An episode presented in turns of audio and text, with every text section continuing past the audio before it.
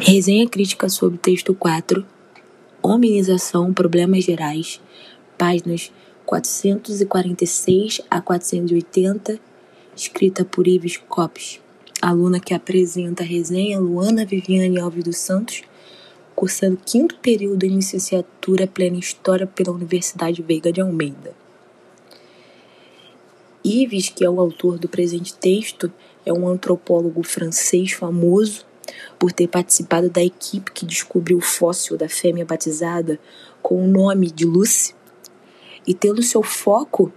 de estudos em hominídeos antigos e vários trabalhos publicados sobre o assunto.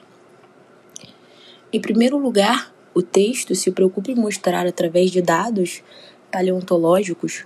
como os primatas se diferem dos mamíferos placentários e busca elucidar como se deu o processo de hominização. Tal processo pode ser definido como características distintas da espécie humana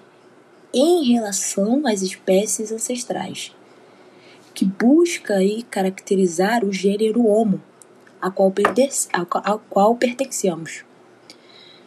Além disso, o texto traz uma visão de como a África foi um elemento importante para traçar a história do homem pré-histórico e como esse pré-historiador deve olhar tais dados, para assim traçar a história desses hominídeos e expor as problemáticas para o estudo da hominização dentro do continente africano em como lá se deu o início da humanidade. Tal fato que ficou por tanto tempo excluído na construção da historiografia. Então, há cerca de 30 milhões de anos atrás, se ocorreu dentro da região a, propagação desses primatas sínios, classificação onde se encontra o homem onde dentro do processo evolutivo, alguns traços desses sínios, como a locomoção, é, a partir de seus membros inferiores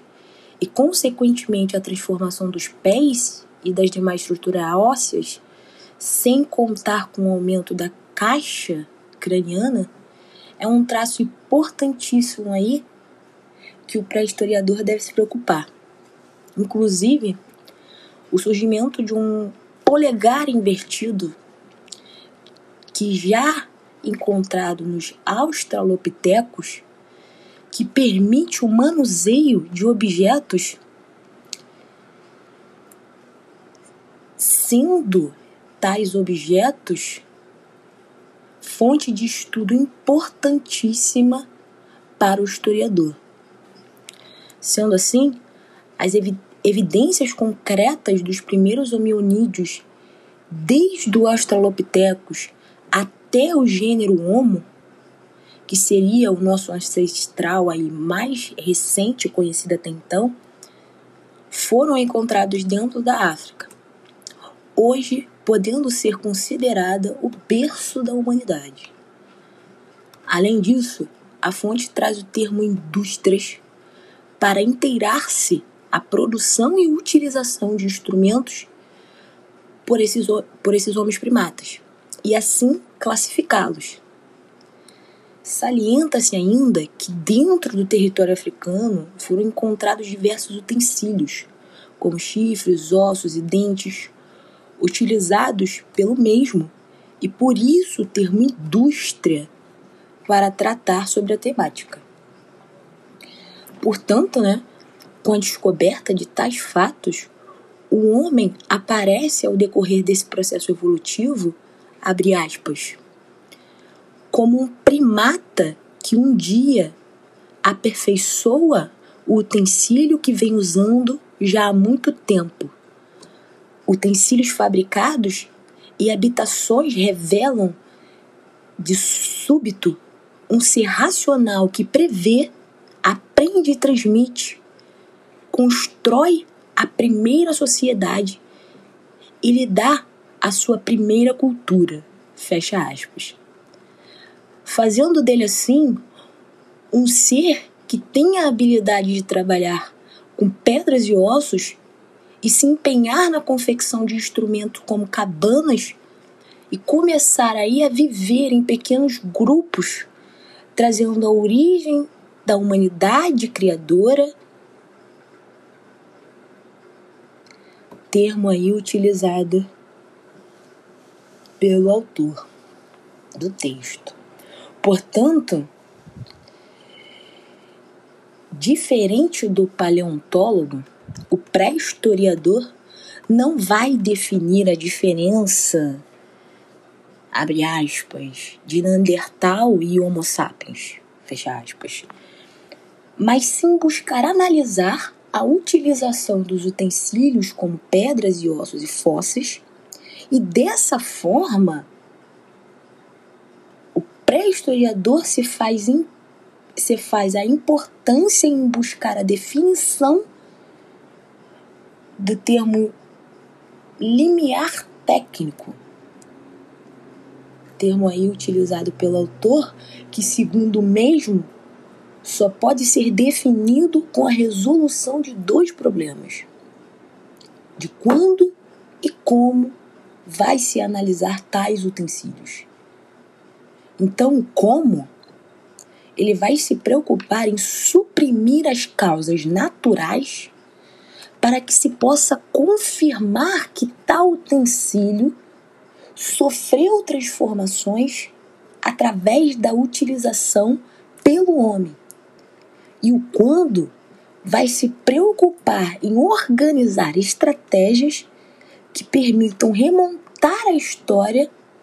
da então indústria humana. Dito isso, o texto afirma que tais elementos para se chegar em tais conclusões, até o momento, só foram deparados em África. Em suma, dentro dessa indústria do osso e da pedra, as dificuldades em atestar se de fato tais instrumentos sofreram a influência humana são grandes, pois não existe como comprovar de forma tecnológica ou morfológica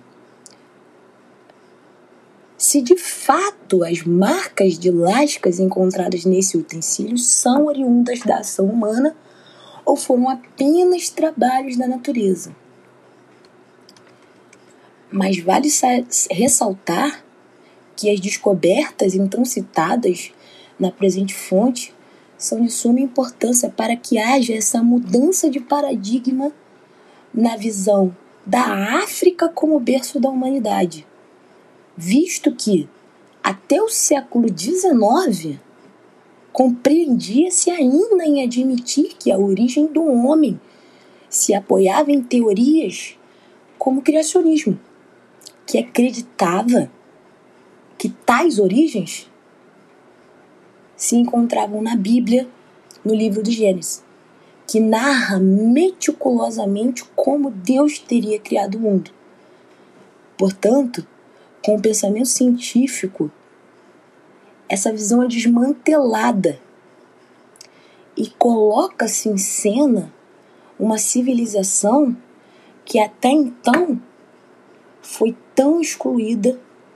na construção do que hoje conhecemos como humanidade.